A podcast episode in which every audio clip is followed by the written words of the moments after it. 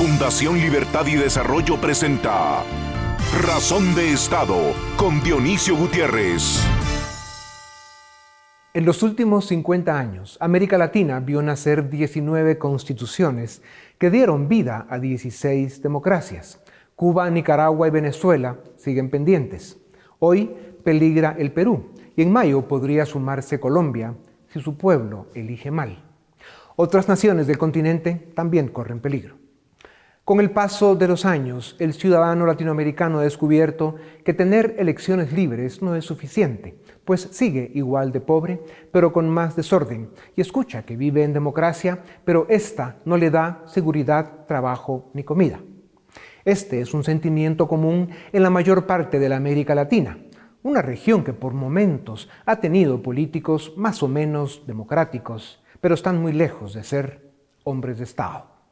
Hemos tenido épocas de crecimiento y entusiasmo, pero no logramos ritmo y continuidad. No tenemos un modelo de desarrollo. El siglo XXI está presentando obstáculos y desafíos formidables. La democracia necesita presencia y compromiso ciudadano. La democracia necesita de mucho trabajo y dedicación. No es perfecta, pero es el menos malo de los sistemas conocidos. Los defectos de la democracia a los que se suma la forma en que los políticos la adulteran, la falsean y la desfiguran, convirtieron a los jóvenes, que son la mayoría, en los grandes ausentes de la política. Su desencanto con la democracia es una peligrosa amenaza que abre espacio a propuestas populistas y autoritarias. Con los tiempos recios que vive el mundo, con la devastación económica que están dejando las letras del alfabeto griego en América Latina y con la pobre gestión que hacen los políticos de las democracias y sus instituciones, a los ciudadanos solo nos va quedando reinventarnos y rescatar los valores perdidos en nuestras sociedades, iniciar una revolución educativa, redimir la ética del trabajo, formar una tecnocracia honesta y capaz hablar en serio de integrar comunidades económicas regionales y fortalecer los valores liberales y republicanos. Así es, para que la democracia funcione debe ser liberal, debe respetar la división de poderes para llamarse república y debe observar un riguroso respeto al Estado de Derecho. Este es el camino a la redención de la América Latina. Su verdadero problema es político y la solución depende del ciudadano presente y activo. La solución depende de que los ciudadanos rescaten la política. La solución está en comprender que la pobreza se combate creando empleo y riqueza y que ello solo es posible si hay una política que incentive las inversiones y la apertura de nuevas empresas, generando igualdad de oportunidades sin la cual la democracia es letra muerta. ¿Alguna vez se han preguntado ustedes por qué el mundo árabe y la mayoría de los africanos quieren emigrar a la Europa occidental y gran parte de la América Latina a Estados Unidos? La respuesta es que esas naciones se gobiernan con los valores del liberalismo en la política, en la economía y en la vida social. Y la justicia es digna de su nombre. Ese sistema, esa forma de vida se llama liberalismo. Es un programa político que define el orden social, promueve el crecimiento económico y donde ha gobernado, las sociedades alcanzaron los más altos niveles de bienestar. Estos son los valores que permitieron el surgimiento del mundo moderno y los que han dado al Occidente libre desde hace más de dos siglos éxito, desarrollo y bienestar. A continuación, el documental En Razón de Estado. La crisis de salud que vive el mundo y lo mal preparados que estábamos para enfrentarla provocó la peor recesión económica mundial de los últimos 100 años. En 2020, gobiernos y bancos centrales ejecutaron enormes programas de apoyo social y subsidios para estimular la economía. Fueron necesarios, pero en muchas geografías los resultados son cuestionables. En 2021, los precios de bienes y servicios en la economía global se dispararon. La inflación en Estados Unidos, país referente de la economía mundial, alcanzó niveles no vistos desde 1982. En 2022, los bancos centrales intentarán mantener condiciones que propicien una recuperación económica con baja inflación. Un desafío complejo que solo alcanzarán con políticas monetarias que reduzcan la cantidad de dinero en circulación y con los aumentos en las tasas de interés que ya estamos viendo. Los expertos advierten que con estos aumentos de tasas se desacelerará la inversión y se pondrá en problemas a los países y empresas con altos niveles de endeudamiento. Además de lo que el mundo vivió en los últimos dos años, 2022 trajo consigo tres potenciales crisis geopolíticas que pueden cambiar el futuro que habíamos pensado. La primera en Ucrania, provocada por Putin, el arrogante dictador de Moscú, quien no soporta la posibilidad de que los ucranianos se integren a la Unión Europea y a la OTAN. Rusia movilizó decenas de miles de efectivos militares a la frontera con Ucrania. Y así como las amenazas de una invasión militar son reales, también lo son las sanciones financieras y la exclusión rusa de foros multilaterales que debieran ser impuestas por el Occidente desarrollado, democrático y civilizado. La Organización del Tratado del Atlántico Norte, formada por 30 naciones que se identifican con estas condiciones, está obligada a poner en orden al autócrata ruso.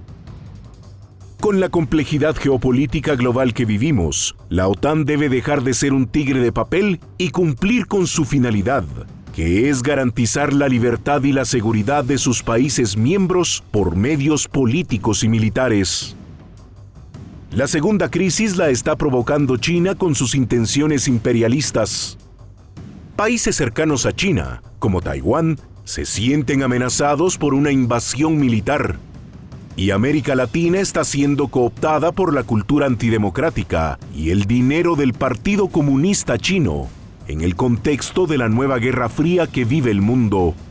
Esta vez, entre Estados Unidos y China. La tercera crisis potencial es el destructivo populismo que se propaga con rapidez en América Latina. En los últimos tres años, cayeron México, Argentina por enésima vez, Bolivia otra vez, Perú, Chile y Honduras. En 2022 corren peligro Colombia y Brasil. Si este escenario macabro se consolida, la historia y la realidad confirmarán una vez más que el populismo solo crea conflicto, pobreza y esclavos. La falta de modelos de desarrollo basados en la libertad, el mérito y el trabajo en países con democracias disfuncionales, escaso Estado de Derecho, pocas oportunidades, mucha pobreza y altos niveles de corrupción, está creando las condiciones para perder, en el mejor de los casos, una década más sin asumir la senda del desarrollo y la prosperidad para los pueblos de la América Latina. Y si caen en las redes del populismo autoritario, solo hay que ver a Cuba, Nicaragua y Venezuela, sus trágicos referentes.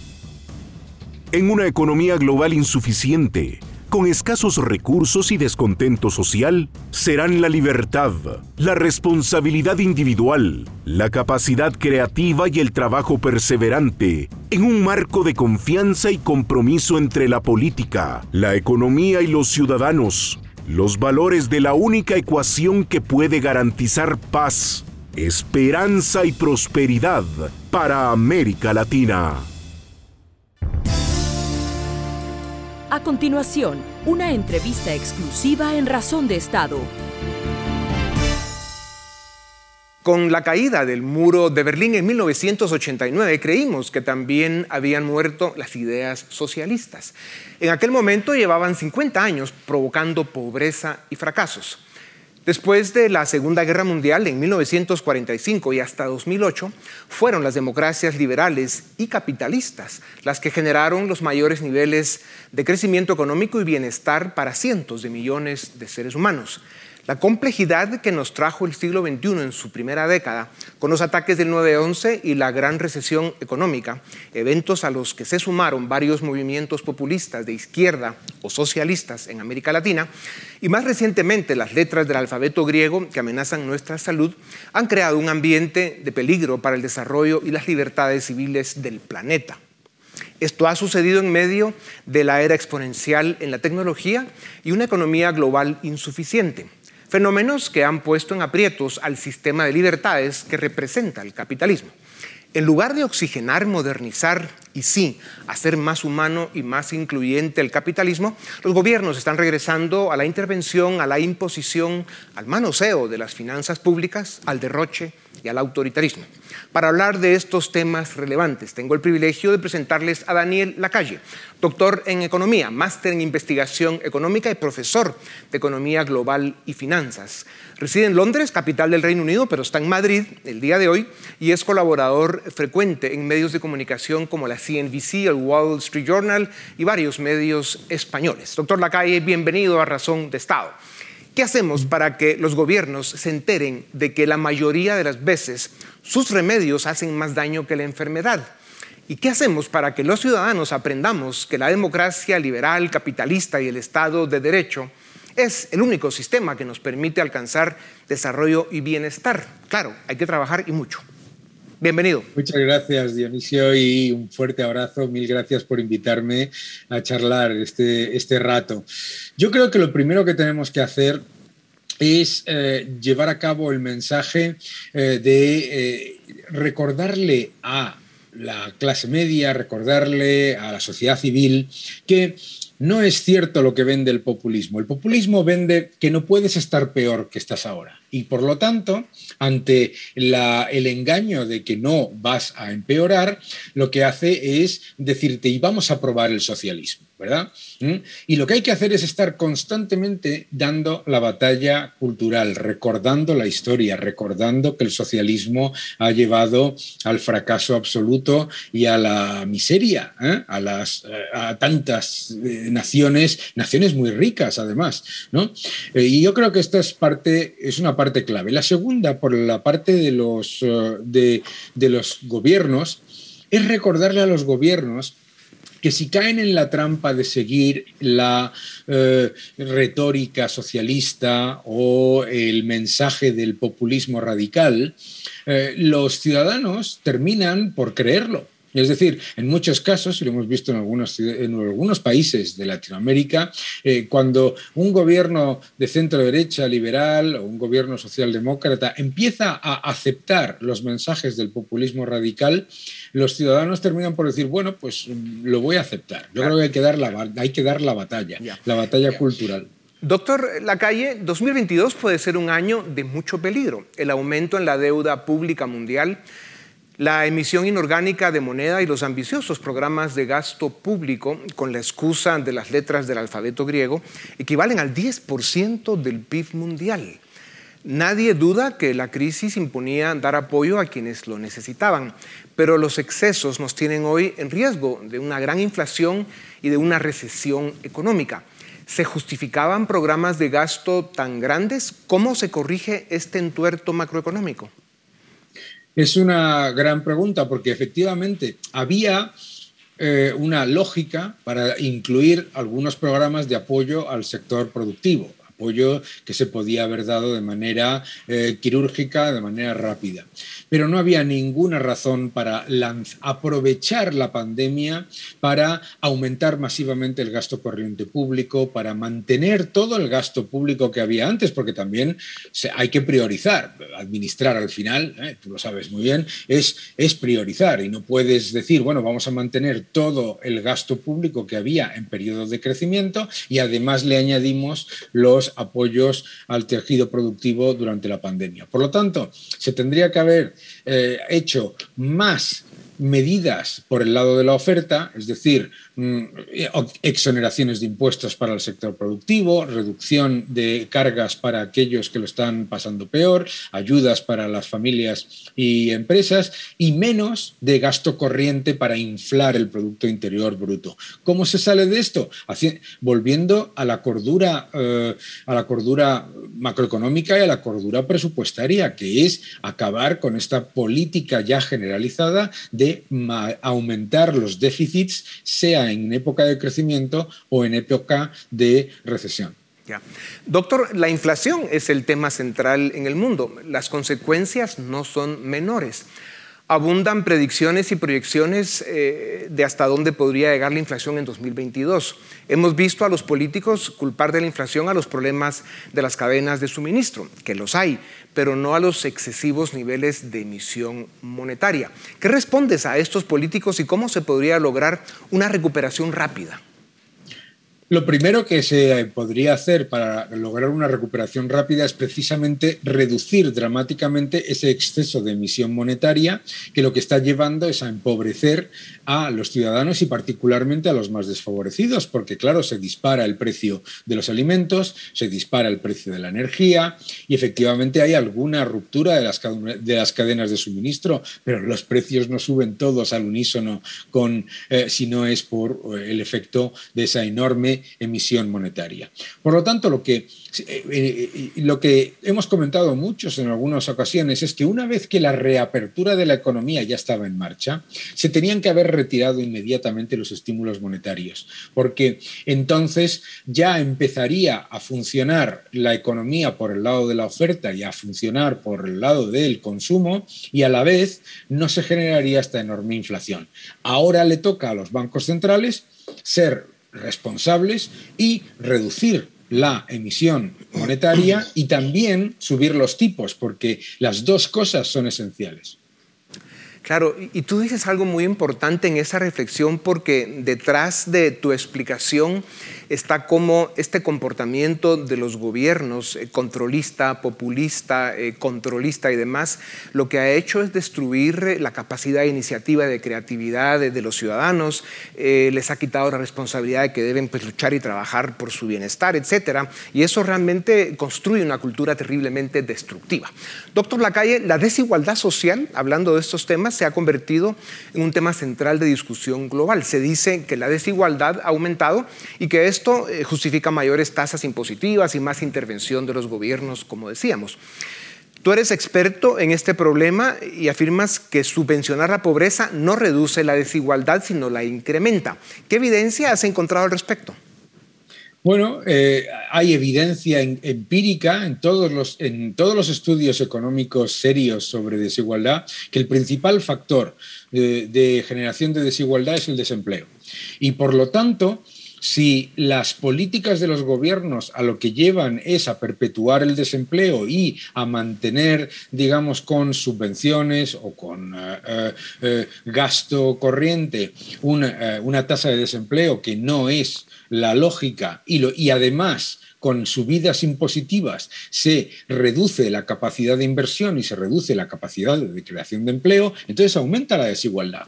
Por otro lado, me sorprende constantemente escuchar a los mismos eh, economistas y eh, políticos que dicen que les preocupa la desigualdad defender masivamente la emisión monetaria, porque otro de los grandes factores de creación de desigualdad es la emisión monetaria. ¿Por qué? Porque la creación de dinero beneficia desproporcionadamente al primer receptor del dinero que son los gobiernos y las personas que tienen activos financieros, que tienen eh, capacidad de invertir, ¿verdad? Y perjudica a los salarios perjudica a los, eh, eh, a, los más pobres. Entonces, lo que se genera es lo contrario. Ya. No, y además, doctor, eh, no hay que olvidar que la desigualdad realmente es, es un efecto, no es un problema en sí mismo. Es. el efecto de, la corrupción, de, sistemas que aunque se digan democráticos no lo son y no se generan las oportunidades en cantidad y calidad para que la gente realmente tenga esa oportunidad de ir subiendo en la escalera social, que es lo que provoca ese fenómeno que usan como instrumento de demagogia y de conflictividad política que se llama desigualdad. Doctor Lacalle, los datos nos indican que la recuperación será lenta y dolorosa. El populismo que está de regreso la puede hacer imposible. Pues como sabemos, el populismo enriquece a los gobernantes, eh, los ciudadanos se empobrecen. Cuba, Nicaragua, Venezuela, Argentina y otros similares son gobiernos extractivos y expropiatorios. Tienen a sus pueblos empobrecidos. Los datos abundan. Cada populista ofrece un populismo diferente. Tú has hablado del tema, pero todos demuestran ser el mismo desastre. Ya en el poder acusan de sus desgracias a los enemigos externos, Estados Unidos el favorito. Uno de los tantos problemas de los populistas es que no entienden el proceso económico, o se hacen los que no lo entienden. A Cuba, Nicaragua, Venezuela y Argentina no va a invertir ni Dios. Ya veremos que de Perú y otros países que están cayendo en las garras del populismo, si estaba Dios, saldrá corriendo. ¿Quién ha visto barcos de migrantes llegar a Cuba o grupos de seres humanos cruzar las fronteras de Nicaragua, Venezuela o Argentina para buscar oportunidades de trabajo y desarrollo personal? Tú has dicho que el populismo se le debe atacar desde el punto de vista moral. ¿Por qué? Mm.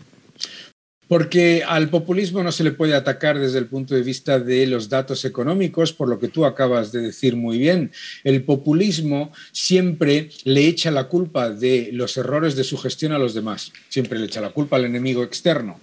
Entonces, eh, se tiene que hablar de moralidad, no es por una cuestión exclusivamente de ineficiencia económica, que lo es, sino también recordarle a los ciudadanos que si estás en contra del robo, estás en contra de unas políticas que son extractivas y confiscatorias. Si estás a favor del progreso y de la creación de riqueza, no puedes estar a favor de políticos cuyo objetivo es eh, quedarse para una élite muy pequeña en la riqueza y luego hacer a todos pobres, que es lo que hace el populismo.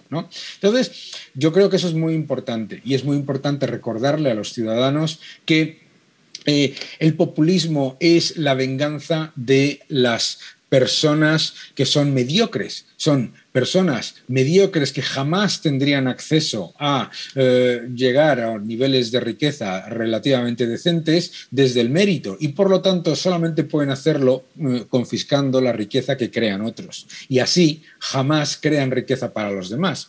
Yo creo que la clave, por, por otro lado, es recordarle a los ciudadanos que el problema del socialismo no es quién lo implementa, sino la receta.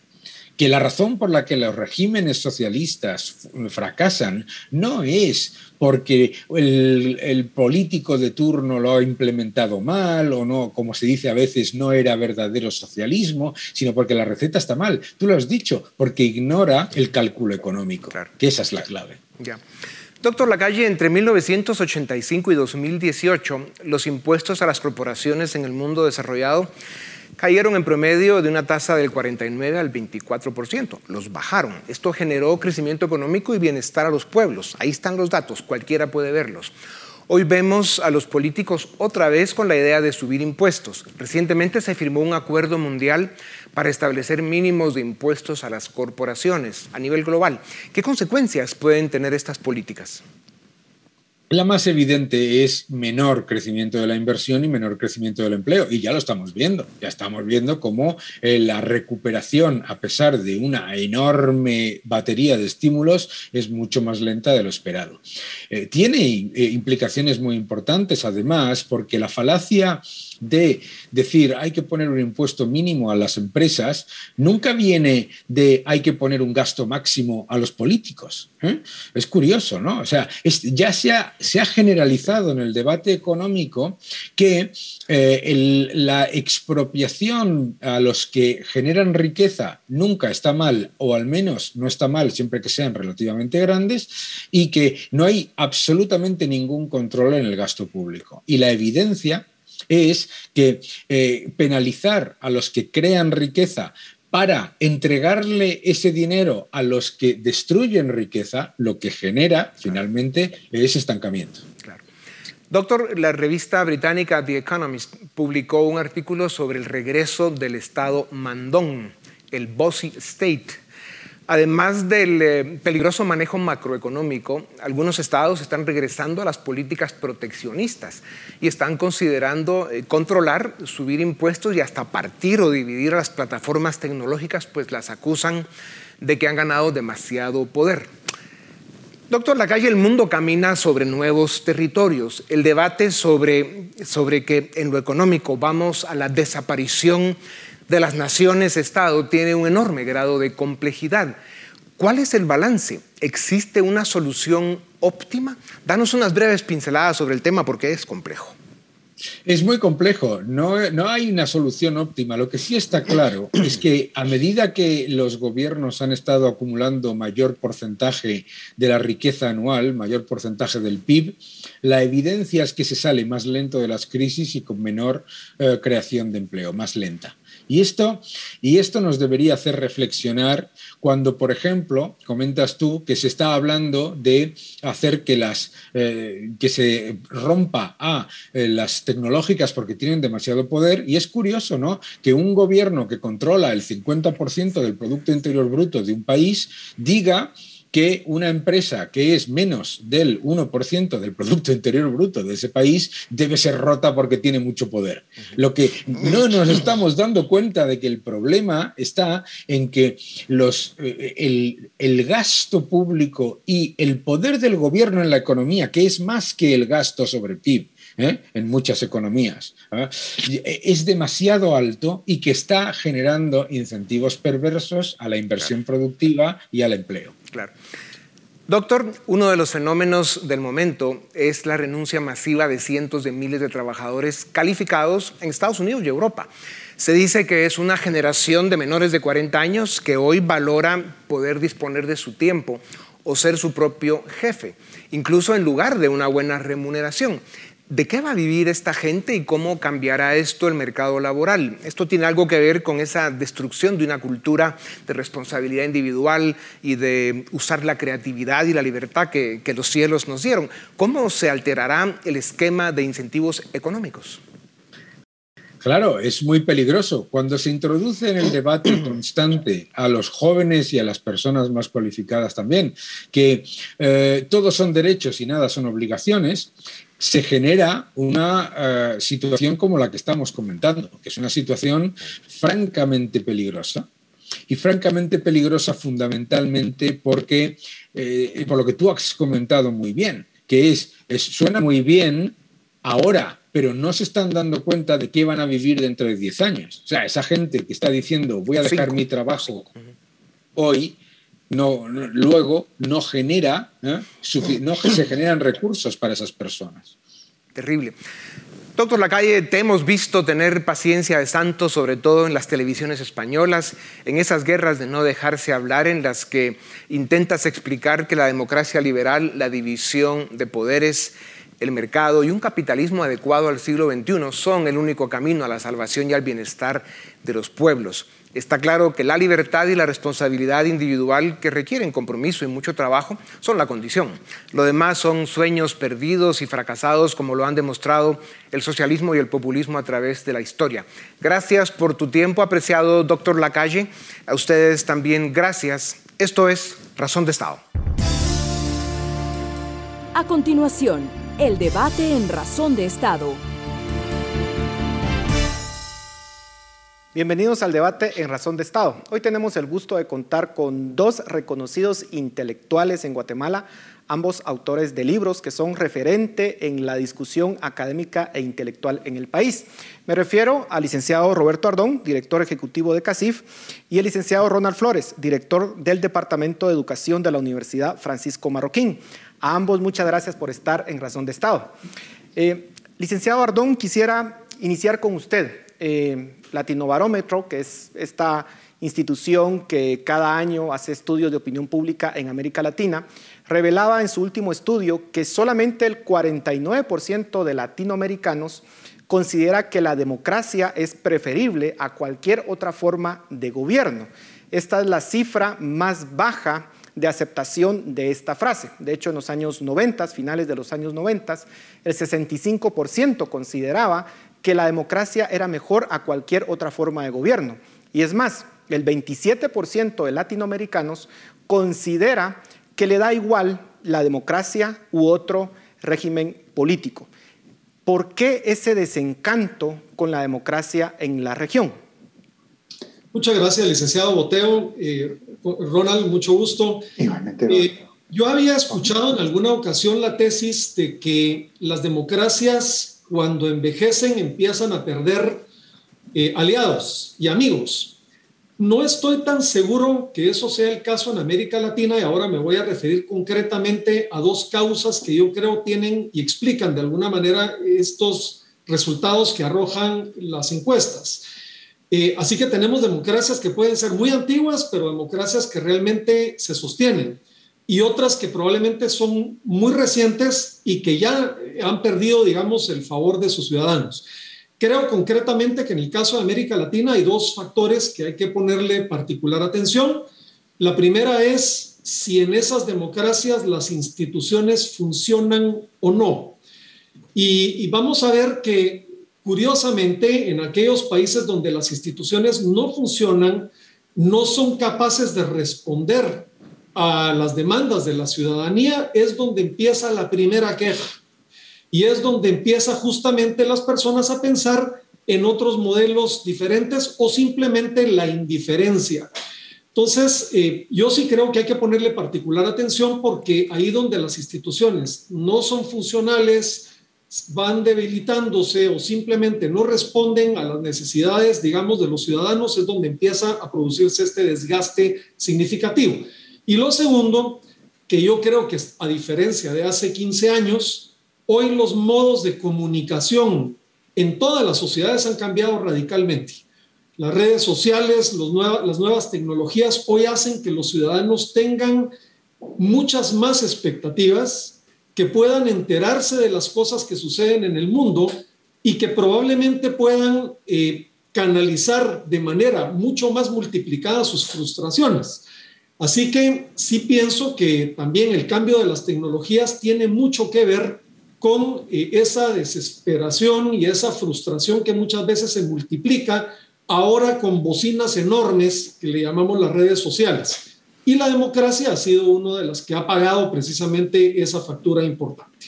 Ahora, licenciado Flores, siguiendo con la misma línea que nos plantea licenciado Ardón, eh, cuando se da ese retorno a la democracia en los años finales de los años 70 y 80 en América Latina, pues se tenía un gran entusiasmo, se creía que eso iba a facilitar el desarrollo de la región. Y 30, casi 40 años después, estamos en la misma situación, discutiendo los mismos problemas. Podemos decir que las democracias en la región fracasaron eh, en brindar mejores condiciones de vida a los ciudadanos eh, y en todo caso de ser afirmativo, ¿por qué?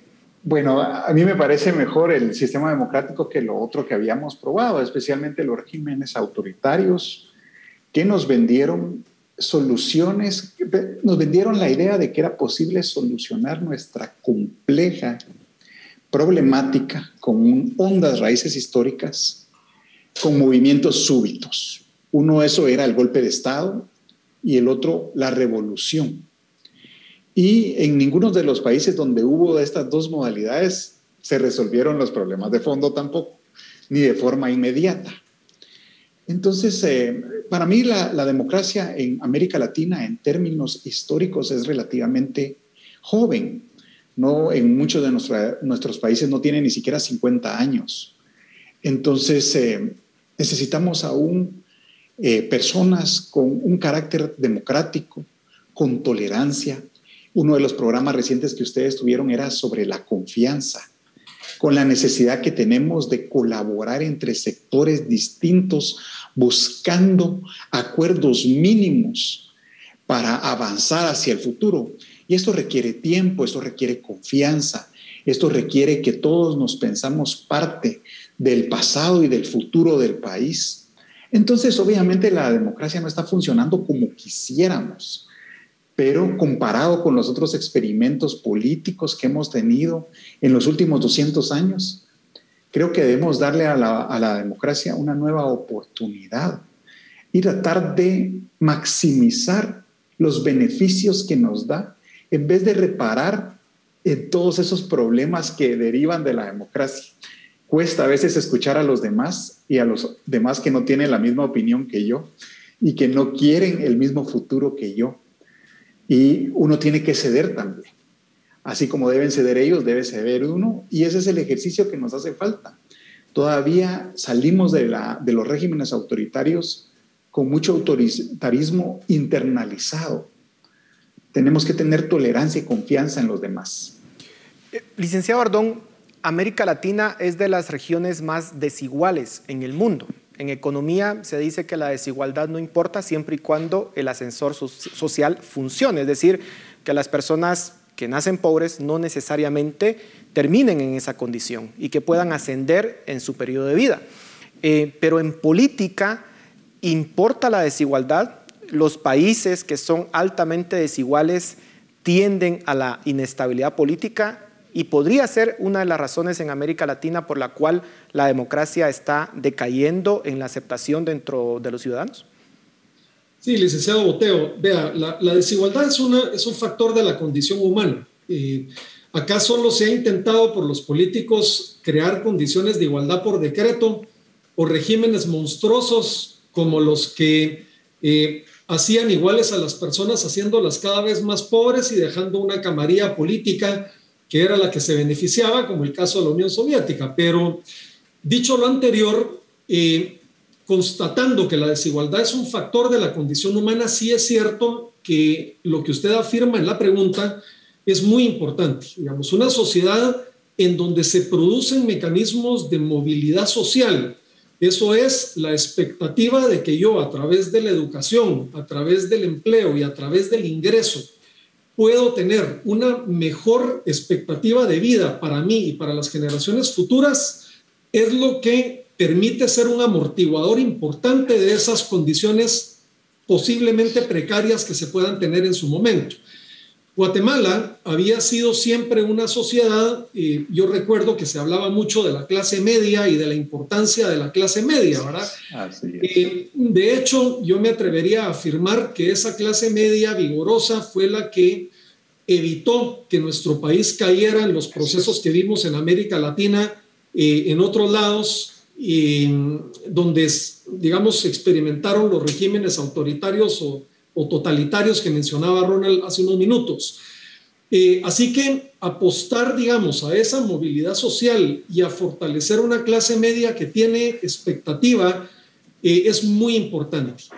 Usted la pregunta que hacía, eh, licenciado Boteo, es si en política juega un papel. Seguro que juega un papel. Yo he escuchado a un montón de profetas de la desigualdad utilizar ese argumento única y simple y sencillamente para capturar el poder. Yo he visto que esas, esos modelos que se plantean terminen con las condiciones de desigualdad. Así que, uno, muy importante constatar que es un factor de condición humana.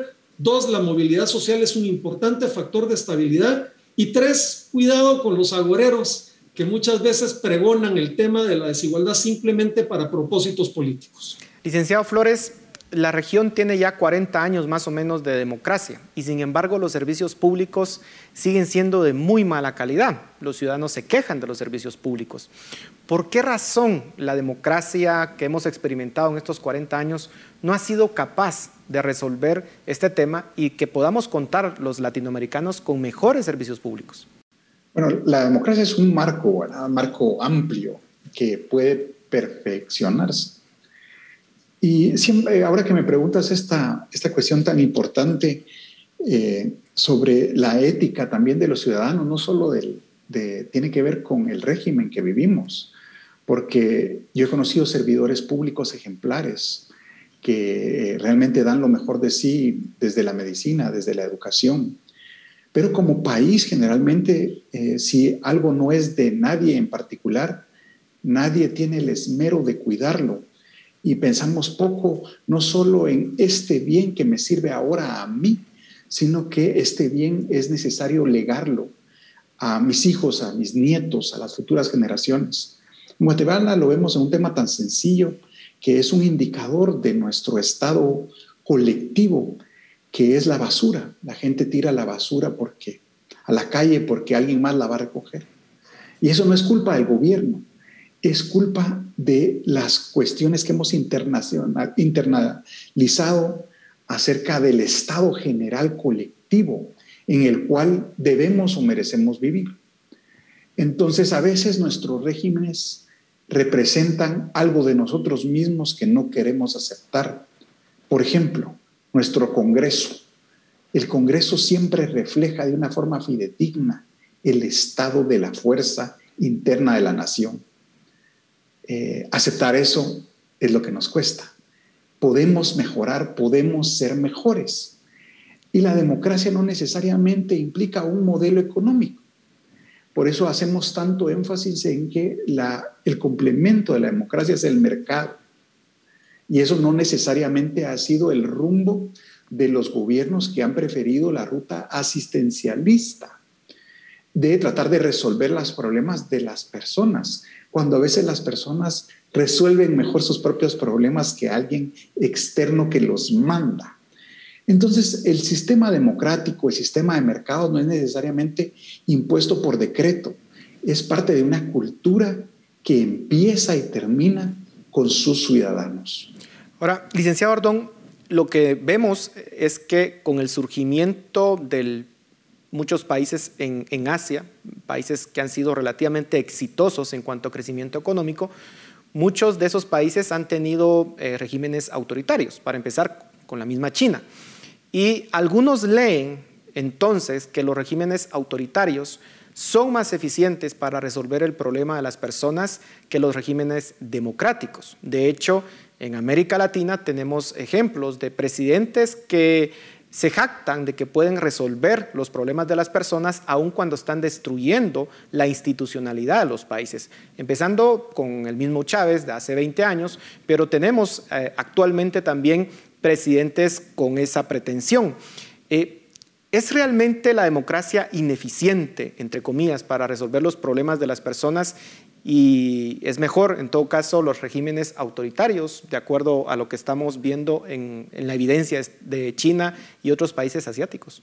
Sí, licenciado Boteo, aquí, aquí es importante mencionar algo. Yo, citaba eh, la capacidad de respuesta de las instituciones como un factor importante para medir el nivel de aceptación y funcionamiento práctico de una democracia porque los regímenes autocráticos lo que venden y lo que pretenden mostrarnos es que ellos pueden, y aquí cito una palabra que usted mencionó, resolver. Eh, claro, pero resolver a qué costo? Porque cuando uno pone su vista en lo que ha ocurrido, y particularmente en América Latina, donde tenemos la, la gracia de que estos experimentos los terminamos enredando en otras cosas, eh, hemos visto experiencias muy negativas de, lo, de dónde terminan esos ensayos autocráticos. Así es. Eh, con expresión del populismo, yo siempre he afirmado que el populismo es como la humedad. Una vez que entra, cuesta muchísimo sacarla, ¿verdad? Eh, por, esa actitud, digamos, de decir yo regalo hoy y que paguen tres generaciones después, que me parece a mí verdaderamente problemático. Entonces, yo los regímenes autocráticos, inclusive, algunos de Asia, que, digamos algunos los presentan bajo una lupa eh, muy moderna y terminan eh, en, en, digamos, también escenarios de corrupción de las clases políticas alrededor de los dirigentes autocráticos. Entonces, hay que ponerle particular atención. Es cierto que las democracias eh, implican necesariamente consensos, diálogos, decisiones y discusiones y que muchas veces es hiperbólico la discusión política en las democracias, pero en el largo plazo eh, yo diría que no se puede sostener un modelo autocrático que, termina eh, controlando vidas y haciendas y que a lo que deberíamos aspirar es a democracias mucho más maduras y mucho más digamos, desarrolladas de lo que hoy tenemos en América Latina. Eso diría yo es quizás el gran reto que tenemos. Se nos está terminando el tiempo y quisiera hacerles un par de preguntas más. Licenciado Flores, eh, ¿qué papel puede jugar Estados Unidos en la región ante el decaimiento de la democracia? Eh, existe la percepción de que en América Latina no somos capaces de poder resolver nuestros propios problemas y entonces que necesitamos la ayuda, en este caso de una democracia con alta tradición como es Estados Unidos, 200 años de tradición democrática, para poder resolver nuestros problemas. ¿Realmente puede hacer algo Estados Unidos en la región o no? Bueno, eh, viendo el estado de su democracia actual, uno pensaría que Estados Unidos necesita trabajar mucho en sí mismo y en sus capacidades de diálogo, interlocución, porque han estado muy afectadas en su historia reciente como nunca antes en, un siglo. Eh, pasan un momento muy difícil donde incluso la región está pensando, eh, países de la región como Nicaragua, de una forma sin precedentes. Les está dando la espalda a los Estados Unidos. Y a los Estados Unidos les ha costado mantener a sus aliados contentos con la forma en que han tenido una política que no necesariamente es democrática en su forma con los países de la región. Muchas veces ellos dicen y la región tiene que obedecer y pareciera que a veces no tenemos ni voz ni voto en decisiones que conciernen nuestro destino. Y si queremos, si queremos y necesitamos replantear nuestra relación con nuestros vecinos, debe ser sobre un sustento democrático y dialogante. Eh, especialmente ahora que tenemos a tantos guatemaltecos que son parte ya integral de los Estados Unidos, que han ido allá buscando un mejor futuro y han labrado para sí mismos una vida de esfuerzo. Y parte de ese esfuerzo lo envían a Guatemala convertido en remesa y también nos ayudan acá a salir adelante. Hoy más que nunca la relación entre Guatemala y Estados Unidos es muy cercana entre sus poblaciones y por eso también debe ser cercana entre sus gobiernos. Me quedan 30 segundos y no quisiera terminar el programa sin preguntarle a ambos. En este panorama, con este panorama complicado, ¿qué tenemos que hacer en América Latina para construir pues, auténticas democracias liberales? Miren qué desafío, 30 segundos para resolver, para responder esta pregunta. Licenciado Ardón, empezamos con usted. licenciado Mateo, siempre hablamos mal de la clase política y ese es un deporte, digamos, en América Latina. Yo lo que creo que tenemos que empezar a hacer es educar la ciudadanía y educar para que seamos mejores ciudadanos. Mejores ciudadanos educados demandan más y mejor de su clase política. Si eso no ocurre, tenemos al final la, clase política que merece, digamos, una ciudadanía desentendida. Ese es el reto que yo creo es más estructural y de largo plazo. Licenciado Flores, 30 segundos. Tenemos, tenemos que tener más confianza entre nosotros mismos, debemos colaborar más entre nosotros, tener mejor educación y una mayor clase media. Ahí estoy completamente de acuerdo con Roberto. Entonces son desafíos nuestros. Emprendámoslos, podemos ser mejores. Por supuesto que sí. Muchísimas gracias a ambos por esta discusión y a ustedes en casa, muchísimas gracias por su atención. Razón de Estado con Dionisio Gutiérrez es una producción de Fundación Libertad y Desarrollo.